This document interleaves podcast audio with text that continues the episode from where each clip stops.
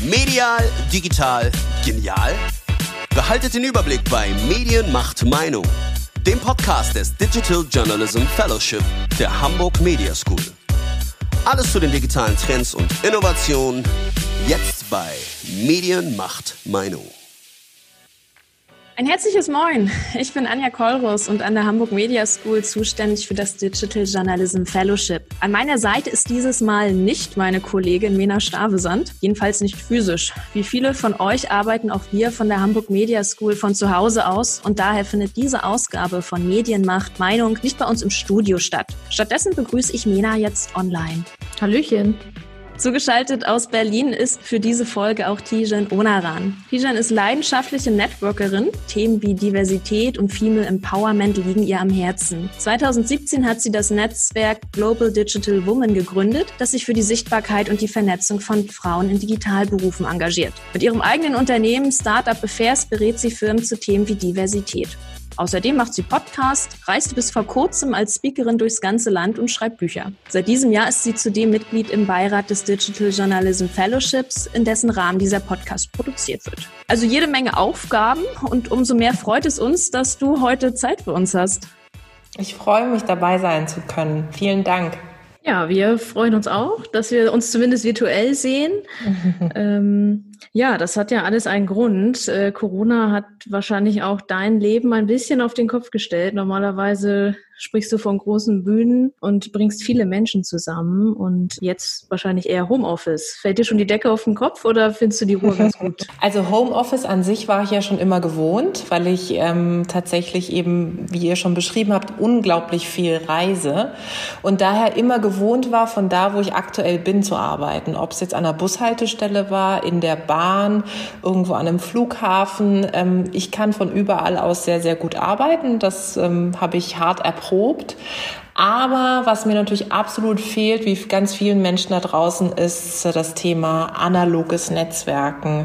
Also, dass ich wirklich mal wieder auf eine Veranstaltung gehe, dass ich äh, die Frauen aus meinem Netzwerk wieder mal live und in Farbe sehe, dass ich äh, sie mal wieder umarmen kann, dass ich die Gestik, Mimik vor mir habe, das fehlt mir total. Wir versuchen relativ viel auch digital abzubilden gerade. Ich habe ein neues Format, nennt sich T-Talk Digital, wo wir eben einmal in der Woche Persönlichkeiten zeigen aus Wirtschaft, aus Gesellschaft, mit denen wir über spannende Themen reden. Beispielsweise gestern hatte ich was zum Thema Journalismus in Krisenzeiten, passt ganz gut. Also das klappt schon ganz gut, aber ähm, ich bin, wie ihr beschrieben habt, eben auch gerne Netzwerkerin und dieses analoge Netzwerken fehlt mir schon sehr. Der persönliche Kontakt ist ja das eine. Du bist aber auch ähm, Unternehmerin. Wie läuft es gerade ähm, von zu Hause ab? Kann man vom Küchentisch aus sein Unternehmen leiten und ja, sag ich mal, Kollegen organisieren? glaube, man muss es. Ja, es, es, gibt ja keine Alternative. Und was wir relativ schnell gemacht haben, ist schon vor ein paar Wochen, als das Ganze anfing und als das Thema Kontaktsperre auch noch gar nicht so groß diskutiert worden ist, aber relativ schnell klar war, dass Corona eben nicht eine kleine Geschichte ist, die morgen wieder rumgeht, sondern eine ganze Weile bleiben wird, dass wir mit unserem Team besprochen haben, wie wollt ihr jetzt in dieser Zeit arbeiten? Also wir haben gefragt, wollt ihr weiterhin ins Büro kommen? Ist es euch lieber, wenn ihr von zu Hause Hause aus arbeitet. Und da haben eigentlich alle gesagt, es wäre uns lieber, wenn wir von zu Hause aus arbeiten, weil es fühlt sich gerade unsicher an, wenn man unterwegs ist. Man weiß nicht genau, wie die Situation sich verändern wird, sodass wir gemeinschaftlich beschlossen haben, dass wir ganz schnell auf Homeoffice umstellen. Das hat uns ein Stück weit einen Vorsprung gegeben, auch in der Art und Weise des Arbeitens. Also wir haben dann relativ schnell umgestellt aufs Digitale. Wir sind ja sowieso schon, also ist ja unser Name, Global Digital Women, eben per se eh schon digital, aber das digitale Arbeiten an sich innerhalb des Teams ist natürlich nochmal anders. Wir haben uns ganz viele Tools angeschaut, welches ist das Richtige für uns, haben verschiedene Rituale etabliert, Check-in, Check-out-Calls, Coffee-Time zusammen und solche Geschichten. Also Toi, toi, toi, muss ich sagen, haben wir das relativ schnell umgeswitcht. Aber ich glaube eben auch aus der Krise, aus der Not geboren und weil wir auch ein kleines Team sind und irgendwo liegt in der DNA einer Unternehmerin, eines Unternehmens immer auch Krisenmanager, Krisenmanagerin zu sein. Und daher, ähm, das haben wir hart erprobt in den, in Wochen davor schon und in den letzten Jahren auch schon. Insofern versuchen wir jetzt das Beste aus der Situation zu machen. Aber ist gerade dieses Krisenmanagement die größte Herausforderung gerade? Ich würde schon sagen, ja, weil es ähm, jeden Tag anders aussieht. Also natürlich in einem kleinen Unternehmen hast du sowieso immer die Situation, dass du agil, flexibel sein musst, dass du nie wahnsinnig große Pläne hast, wo du sagen kannst, okay, in einem Jahr stehen wir dann da, sondern das Geschäftsmodell verändert sich ja auch sukzessive. Und wenn, bei uns war es ja auch so, da ist es so, dass wir viel auch von den Veranstaltungen leben, weil wir eben viele Kooperationspartner haben und die uns darüber finanzieren. Und wenn das jetzt wegfällt, könnt ihr euch vorstellen, dass natürlich auch ein, klein, ein großer Teil unserer Business-Tätigkeit wegfällt. Deswegen, da haben wir uns dann Gedanken gemacht und überlegt, welche Kompetenzen bringen wir eigentlich alle auch im Team so mit, die wir wiederum Unternehmen im HR, im Diversity-Bereich, auch in der Kommunikation anbieten könnten. Und so entstanden ganz viele Ideen. Wir produzieren jetzt beispielsweise für eine Stiftung einen Podcast, der auch bald ausgespielt wird, weil ich natürlich auch die Podcast-Erfahrung mitbringe und wir aber auch die Erfahrung mitbringen, das vertrieblich und marketingtechnisch auch aufzuziehen. Das hätten wir natürlich von einem Jahr nie im Leben gemacht. Ich hätte auch nie im Leben von einem Jahr gedacht, dass ich mal auf YouTube gehe. Ja, also ich war weit davon entfernt, unter die YouTuberin zu gehen. Und ich würde sagen, ich bin es immer noch. Ja, aber ähm, wir versuchen natürlich eben diese analogen Formate jetzt aufs Digitale zu übertragen. Also spielt Kreativität eine große Rolle jeden Tag. Ähm, wir haben es irgendwann mal in den letzten Tagen so formuliert, dass wir im Grunde auch als Team gesagt haben, wir erfinden uns gerade jeden Tag neu. Und wir gründen auch unser Unternehmen gerade komplett neu. Also wie so ein Restart und jetzt äh, haben wir den großen Vorteil, dass wir schon viele Erfahrungen in den letzten Jahren gesammelt haben. Also es ist nicht ganz wie bei der ersten Gründung, sondern du hast schon so ein bisschen diesen Vorteil, dass du weißt, was läuft, was läuft nicht, wie arbeitest du auch in der Krise, wie nicht. Und deswegen ist es wie so eine, ja, wie so ein Restart für uns auch als Unternehmen. Und ich gucke ja immer optimistisch in die Zukunft. Ich glaube, dass wir da gestärkter als je zuvor rausgehen werden. Du hast es gerade schon erwähnt. Ähm, natürlich, euer Geschäftsmodell hat bis vor kurzem sehr auf, ähm, darauf basiert, dass man sich trifft, dass man ähm, zusammenkommt und Konferenzen ähm, besucht. Trotzdem für dich als Unternehmerin auch gerade so ein bisschen Angst dabei. Wie wird es weitergehen? Wie sieht die finanzielle Situation aus? Oder wird uns gerade diese Grundlage weggenommen? Hm. Das ist eine super wichtige Frage. Und ja, ich bin auch ähm, nicht jeden Tag ganz so optimistisch oder mutig, wie ich es vielleicht wie vielleicht jetzt der Eindruck äh, entsteht. Ja, aber am Ende des Tages frage ich mich immer, was bringt es, wenn ich jetzt Trübsal blase oder demotiviert bin oder mir ganz viele Horrorszenarien ausmale.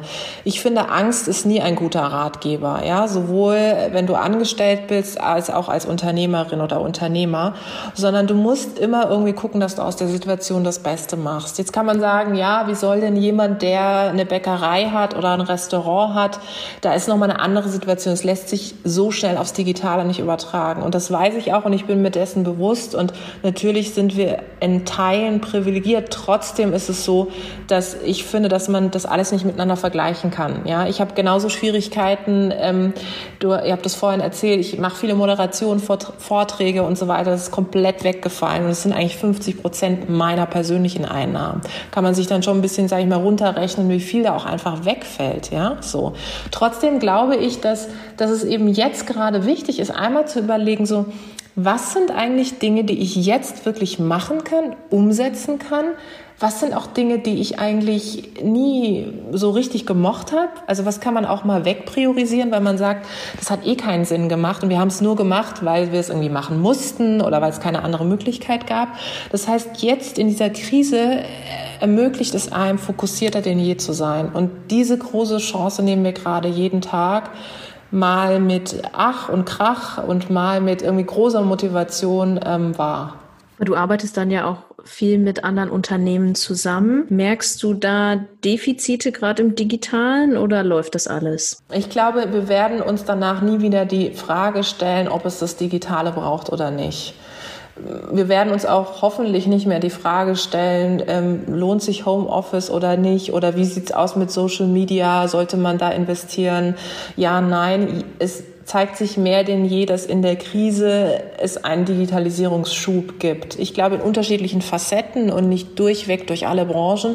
Aber was ich jetzt so sehe mit den Unternehmen, mit denen wir zusammen äh, vernetzt sind und auch zusammenarbeiten, das sind ja meistens auch die DAX 30 Unternehmen, da tut sich schon viel. Die waren vorher schon ganz gut aufgestellt, aber dieses berühmte Mindset, ja, das verändert sich. Also es liegt ja häufig eben auch nicht an den Tools, das wissen wir alle. Die Tools, da haben wir alle häufig Zugang zu. Ja, es gibt Unmengen an digitalen Formaten und eben auch Tools für die Arbeitsweise. Aber die Frage ist ja auch immer, lässt du dich drauf ein oder nicht? Und dieses, lässt du dich drauf ein oder nicht? Ich hoffe, dass wir uns diese Frage danach nicht mehr stellen. Im Gegenteil, ich erlebe, dass viele Unternehmen viel, viel kreativer werden und sich in der Krise auch neue Formate einfallen lassen und auch sehr stark überlegen, wie können wir eigentlich unsere eigenen Mitarbeiterinnen und Mitarbeiter motivieren und inspirieren. Also ich habe es irgendwann mal genannt, es ist nicht mehr Employer Branding, sondern Employer Entertainment. Also es geht darum, jetzt die eigenen Leute zu motivieren und zu inspirieren. Was wäre da so dein Tipp jetzt an unsere Zuhörer, an Unternehmen da draußen? Was uns geholfen hat, ist das, was ich zu Beginn angedeutet habe. Also nicht ähm, von der Führungsebene her jetzt zu überlegen, das ist wichtig für mein Team oder das könnte funktionieren, sondern zu fragen, hey, wollt ihr das? Wollt ihr jetzt ähm, jeden Tag zwei Check-in, Check-out-Calls haben? Wo, braucht ihr, dass wir uns noch mal beim Coffee Lunch, äh, Coffee Break sehen? Wollen wir eine digitale Weinprobe machen? Oder sagt ihr, wir sehen uns sowieso den ganzen Tag schon? Das bringt nichts. Also äh, ja, machen wir. Nee, machen wir noch. Kommt noch. Tatsächlich diese Woche kommt das, äh, um genau zu sein, morgen. Und ich freue mich schon sehr. Also all das, ja, also das ist immer die Frage, wollt ihr das? Ähm, also wenn ich eine Idee habe, finde ich die im ersten Moment meistens relativ gut. Aber wenn ich dann in das Team reinfrage, kann es ja durchaus sein, dass Leute sagen, nee, passt nicht oder wie auch immer. Und ich, das ist das Wichtigste. Also ich würde immer fragen, die Ideen, die man dann entwickelt, reingeben ins Team und gemeinsam mit dem Team Ideen entwickeln. Das bringt ja nichts, wenn ich begeistert bin, aber kein anderer ist begeistert, ja. So eine Weinprobe oder so ein Get-Together, das war natürlich in Vor-Corona-Zeit noch ein bisschen anders, wenn man sich vielleicht auch physisch gesehen hat. Du bist ja jetzt auch wirklich eine Expertin, was so das Networking angeht. Findet Networking überhaupt gerade noch äh, statt in Zeiten von Homeoffice und Kontaktsperre? Es ist wichtiger denn je, weil die Sehnsucht nach Kontakten wichtiger denn je ist und größer denn je ist. Ich merke das immer wieder, dass ähm, natürlich sehr viele Menschen jetzt digital einfach wahnsinnig aktiv sind, den Moment des Innegehens dazu nutzen, mal zu überlegen, auf welchem der Kanäle will ich eigentlich aktiver werden und wie will ich im Grunde auch wahrgenommen werden. Also jetzt arbeiten sehr viele Menschen an ihrer Personal Brand, was was ich extrem wichtig finde im Übrigen. Daher glaube ich, dass in Zeiten von Physical Distancing das Thema Social Connecting eigentlich viel, viel stärker wird. Und das lebe ich ja auch sehr stark. Ne? Deswegen machen wir zum Beispiel seitens GDW viele Formate und versuchen eben, ja, die verschiedenen Frauen und auch Männer in unserem Netzwerk da abzuholen, wo sie sind und zu überlegen, was sind Themen, die jetzt in dieser Zeit gut funktionieren und die uns alle beschäftigen. Daher würde ich immer allen den Tipp geben, wenn man so eine Krisenzeit Zeit hat, sich wirklich einmal zu besinnen und zu überlegen, was sind Dinge, für die ich sonst nie Zeit habe. Und das ist das Thema Netzwerken. Weil wenn ich äh, analoges Netzwerken bedeutet ja, ich muss mir die Zeit nehmen, auf eine Veranstaltung zu gehen. Jetzt kann ich das irgendwie von der Couch aus machen, kann meinen Laptop aufklappen oder mein Handy in Hand nehmen und mich digital mit anderen Leuten vernetzen. Also wer jetzt nicht netzwerkt, der verpasst wirklich eine Chance. Sind die LinkedIn-Anfragen bei dir denn mehr geworden oder weniger? Ich würde schon sagen, dass sie exponentiell gestiegen sind, wobei ich schon sehe, dass ich natürlich jeden Tag so ein gewisses Grundrauschen auch habe, weil ich eben selber viel teile, ähm, viel Content auch produziere, aber auch häufig mal markiert werde oder Diskussionen rund um Podcasts stattfinden oder Formate, in denen ich stattgefunden habe oder eben auch Global Digital Women. Insofern würde ich sagen, es hat exponentiell zugenommen, aber es ist jetzt nicht so, dass ich vorher das jetzt nicht gewohnt war. Ja. Wir hatten vor ein paar Jahren war es halt die Visitenkarte, jetzt ist es auch schon vor Corona das LinkedIn-Profil. Welche Rolle spielt denn generell Digitalisierung beim Netzwerken? Ich finde, dass die Digitalisierung das Netzwerken greifbarer und vor allem transparenter macht. Also ich, bei der Visitenkarte sehe ich ja nicht, wer ist mit wem vernetzt. Aber bei einem digitalen Profil sehe ich es. Ich sehe auch die Interaktion. Ich sehe auch, welche Themen beschäftigen meinen Kontakt. Wo kann ich tatsächlich auch mal andocken? Und es erleichtert mir die nachhaltige Netzwerkpflege. Ich muss nicht jeden Tag den Hörer in die Hand nehmen oder ein Mini-Newsletter verschicken, was ich irgendwie gerade auf dem Zettel habe, was ich auf dem Tisch habe, sondern ich kann den Leuten in dem Moment, wo ich selbst aktiv bin, anbieten, dass sie sich mit mir vernetzen, weil sie vielleicht sagen, das Thema, was sie da gerade postet, beschäftigt uns auch. Lass uns doch mal telefonieren oder ein Projekt re realisieren. Deswegen versuche ich ja auch in vielen Workshops, die ich beispielsweise zum Thema Personal Branding oder auch Netzwerken gebe, diese, diese Angst, ja, diese Unsicherheit im Hinblick auf digitale Kanäle, Social Media, digitales Netzwerken zu nehmen, weil ich immer sage, grundsätzlich liegt da eine Riesenchance. Die Frage ist, bist du dir dessen bewusst, was da für vielfältige Möglichkeiten gibt und hast du auch für dich so ein Stück weit ein Set an Spielregeln?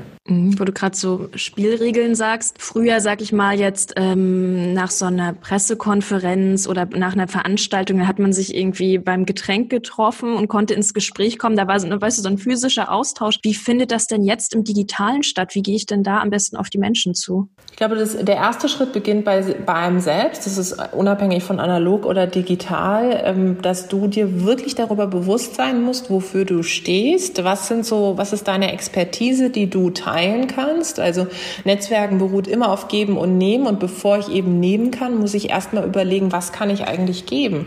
Und diesen Punkt, den überspringen sehr viele Menschen. Also die gehen dann wie wild auf Veranstaltungen, verteilen tatsächlich Visitenkarten, diese landen dann in der Schublade und dann denkt man sich am Ende des Tages, gerade auch in einer Krisensituation, wen kann ich eigentlich ansprechen? Also ich habe zwar 500 Xing oder LinkedIn Kontakte, aber keinen richtigen, wirklich nachhaltigen Kontakt. Deswegen ist es so wichtig, sich einmal Gedanken darüber zu machen, okay, wofür stehe ich und wie will ich wahrgenommen werden? Und der nächste Schritt ist dann das Tool. Also der nächste Schritt ist der Channel. Ja, nicht jeder Social Media Kanal ist für jeden oder jede geeignet. Das hängt sehr stark von der eigenen Zielgruppe ab. Wenn ich weiß, ich bin im Medienumfeld aktiv, dann muss ich natürlich Plattformen wählen, wo eben diese Zielgruppe ist. Und Twitter ist in meinen Augen das meist unterschätzte Medium, was das betrifft. Ja, es bietet großartige Chancen, da mit äh, Journalistinnen und Journalisten in Austausch zu treten. Also ist, Twitter ist nicht nur Trump. Ja, das vergessen auch sehr viele Menschen. Das bedeutet, einmal in sich zu gehen und zu überlegen, so was sind eigentlich eben diese Ziele, Zielgruppen, was sind Formate, was sind Kanäle und wie will ich da auch auftreten? Also ein Like oder ein Kommentar ist auch eine Positionierung. Das vergessen viele. Ja? Wenn ich jetzt wie wild alles like und kommentiere, das ergibt ein Bild von mir. Weil wenn ich jetzt mit euch vernetzt bin, ich sehe das ja, auf was ihr reagiert. Ich sehe nicht alles, ja, also so stalking-mäßig bin ich nicht unterwegs, aber ich sehe schon relativ viel. Genau, wer jetzt aber auch, also jetzt digital vernetzt ist, da ist es vielleicht wieder auf der anderen Seite doch ein bisschen leichter, die Leute einfach so anzuschreiben, vielleicht auch ein bisschen aufdringlich zu sein, einfach dich anzuschreiben, obwohl ich dich vielleicht noch gar nicht kenne, aber ich habe gesehen, oh, du bist mit vielen Leuten vernetzt, also schreibe ich dich mal an. Gibt es da auch, sag ich mal, ein paar Stil Regeln, an die man mhm. sich halten sollte? Ganz viele. Und vielleicht noch einmal zu der Frage, wie kann ich mit den Leuten überhaupt Kontakt aufnehmen? Ja, also es ist eben nicht mehr dieses Buffet, wo ich neben einer Person stehe und vielleicht sie mal anquatschen kann. Ich glaube, das Wichtigste ist, sich zu überlegen, was will ich von der Person? Ähm, und auch zu überlegen, gibt es vielleicht eine Person, die wir beide kennen? Also so ein Mittelsmann, Mittelsfrau, ja, die mir eine gewisse Intro bauen kann. So sagen, ich wollte schon immer Kontakt zu der Person haben. Kannst du mir eine Intro herstellen, eine Vorstellung, eine Bühne bereiten? Können wir irgendwie ein Thema über Bande spielen, ja? So. Also da erstmal würde ich überlegen, wenn ich mir nicht ganz so sicher bin. Weil in dem Moment, wenn ich natürlich so eine Anfrage bekomme über eine zweite Person, dann bin ich eher gewillt, weil ich der einen Person schon vertraue und sie schon kenne, mich mit der anderen auszutauschen. Diese Gedanken würde ich mir machen. Das zweite ist, ich bin total ein Fan davon, in Aktion zu treten, aber in eine sehr, in eine sehr bewusste Aktion. Also jetzt wie wild 50.000 Leute irgendwo auf den Kanälen anzuschreiben, weil ich das Gefühl habe, ich brauche jetzt ganz viel Expertise für mein Unternehmen oder ich habe sogar ein Produkt, eine Dienstleistung, die ich vertreiben will, das wird nicht funktionieren und das führt mich auch zu den No-Gos. Also eine Vertriebspräsentation mitzuschicken beim Erstkontakt oder wenn ich den Kontakt bestätigt habe, bitte nicht. Und ich weiß nicht, mir passiert es immer noch und es passiert sehr vielen Menschen da draußen auch. Ich verstehe es auch einfach nicht. Also was ich zum Beispiel auch überhaupt nicht verstehe, ist, ähm, wie kann man, wenn man sieht, wer, also wie mein Profilbild aussieht, ja, und es ist alles öffentlich, wie kann man mich dann als sehr geehrter Herr Honoran ansprechen? Also es ist einfach so, ja, es passiert immer wieder und ich denke mir so, okay, manchmal denken, sind es ja auch Bots, ja, also das sind auch eben automatisierte Bots, aber manchmal denkst du, okay, da ist ein echter Mensch dahinter. Und was ich eine Zeit lang, ich meine, ich habe jetzt einfach diese Zeit nicht, aber eine Zeit lang habe ich mir einfach den Spaß erlaubt und habe dann auch den Typen einfach als Frau bezeichnet. Ja, weil ich mir so dachte, das ist, ist einfach, es funktioniert nicht. Und das ist etwas so, also die, diese minimale Mühe, die man sich machen sollte. Genauso auch wie im Analogen, wenn ich auf einer Veranstaltung bin und dann irgendwie nicht gleich mit der Tür ins Haus zu fallen, mein Haus, mein Auto und so weiter, ja, dieses Spiel zu spielen, das, genau das muss auch im Digitalen so sein. Deswegen erst beobachten, schauen, gibt es irgendeine Person, die ein Intro machen kann, äh, vielleicht erstmal auch zu sagen, hey, ich finde das spannend, was Sie machen oder was du machst und ich würde Ihnen einfach gerne folgen, ohne jetzt irgendwie aufdringlich sein zu wollen. Ähm, und dann kann man in der nächsten Nachricht darauf aufmerksam machen, wenn Sie übrigens Experte, Expertin in dem Bereich bräuchten, irgendwann einmal hier ähm, Link zu meiner Website und das war's dann, ja. Das hast du gerade schon gesagt. Ähm, Twitter wäre ein geeigneter Kanal für Journalisten. Warum ist denn gerade, sag ich mal, wenn wir in der, äh, in der Bildsprache bleiben, eine digitale Visitenkarte auch für Journalisten empfehlenswert? Weil Journalismus, finde ich, gerade in der heutigen Zeit wichtiger denn je ist und auch komplexer denn je wird.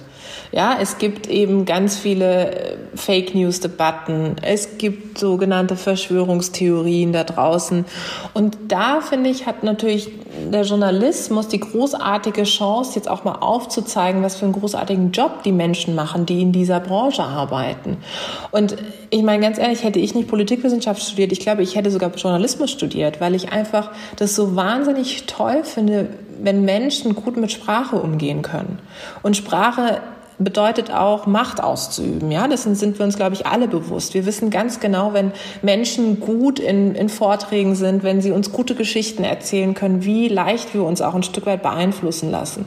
Und ich muss natürlich wissen, wie diese Mechanismen funktionieren. Und deswegen ist es auch so wichtig, dass der Journalismus, Journalismus aufzeigt, wie diese Mechanismen funktionieren.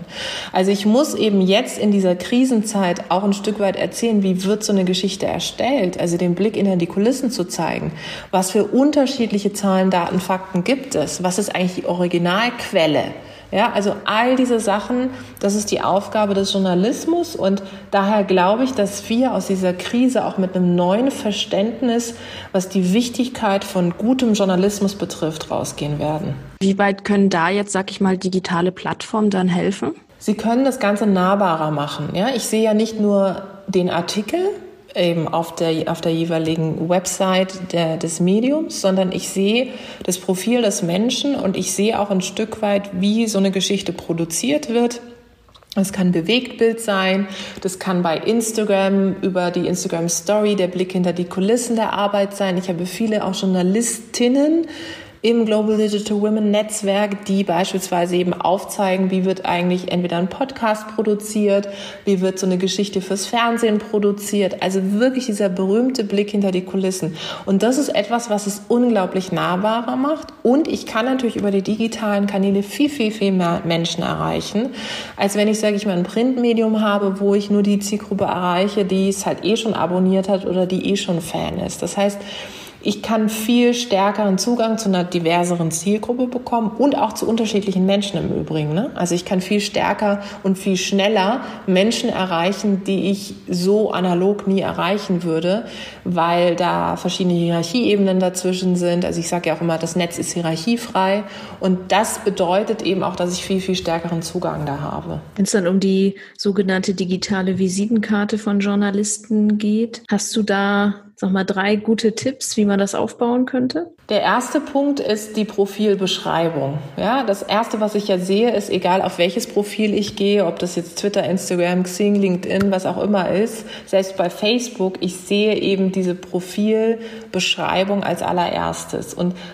das muss schon mit dem übereinstimmen, wie ich mich auch präsentieren will und was meine Themen sind. Also die Themen müssen in so einer Profilbeschreibung direkt mit drin sein. In welchen Themen bin ich denn fit als Journalist oder Journalistin? Also berichte ich viel über Krisengebiete oder ist es das Thema Digitalisierung, Wirtschaft?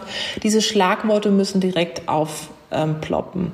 Das Zweite ist, wenn ich äh, verschiedene berufliche Stationen angebe, diesen Fehler machen häufig viele Menschen da draußen, ist, dass sie nur aufführen, wo sie gearbeitet haben, aber nicht was. Also ich muss ja auch sehen, okay, welche Projekte hast du etabliert, welche Geschichten hast du schon publiziert.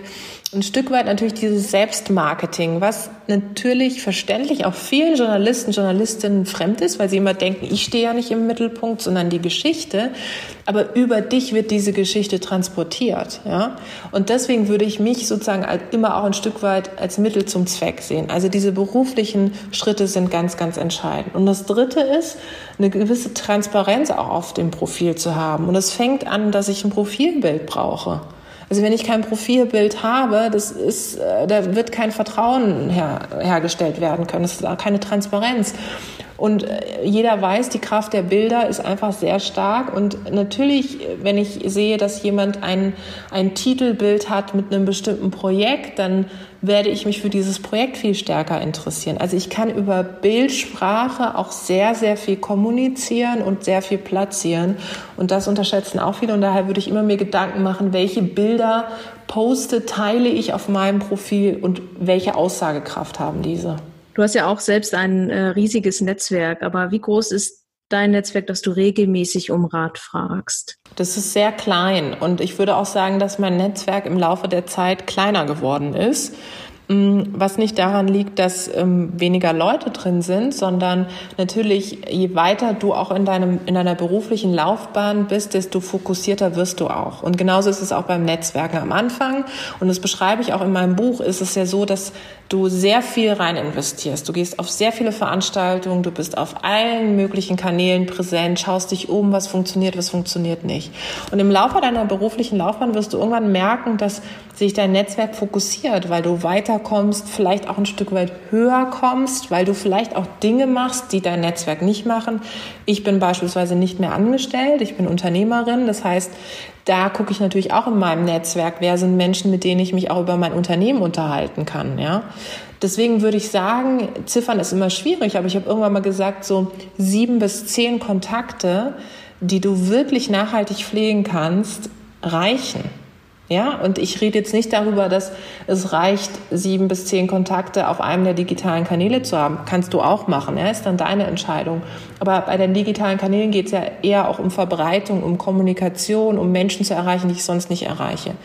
Aber Ratgeber, Ratgeberinnen in meinem Umfeld sind wirklich so sieben bis zehn.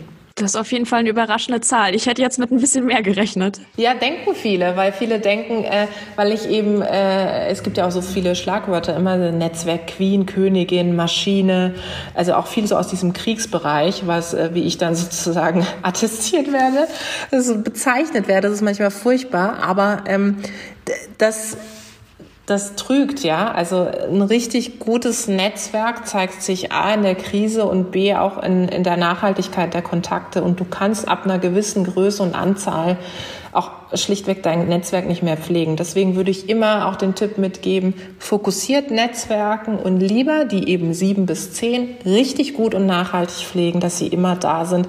Ich finde, das lohnt sich in jedem Fall ja, Netzwerkmaschine. Ich lieb, bleibe lieber bei Netzwerkprofi und Experte und unserer heutigen Studiogast, Tijen Onaran. Vielen, vielen Dank fürs Gespräch. Ja, wie gesagt, ich bin überrascht, dass man sein Netzwerk oder auch besser klein und dafür aber mhm. fein halten sollte. Das ist auf jeden Fall was, was ich heute rausnehme aus dem Gespräch. Ich finde es super optimistisch und einfach erfrischend, wie positiv du und dein Team gerade in dieser Zeit agieren. Ich finde, das ist etwas, davon, von solchen Stories kann man, finde ich, zurzeit nicht genug hören. Also das macht auf jeden Fall Mut und da wünsche ich euch auf jeden Fall viel Erfolg weiterhin. Viel Spaß bei der digitalen Weinprobe und schön, dass du heute bei uns warst. Vielen Dank.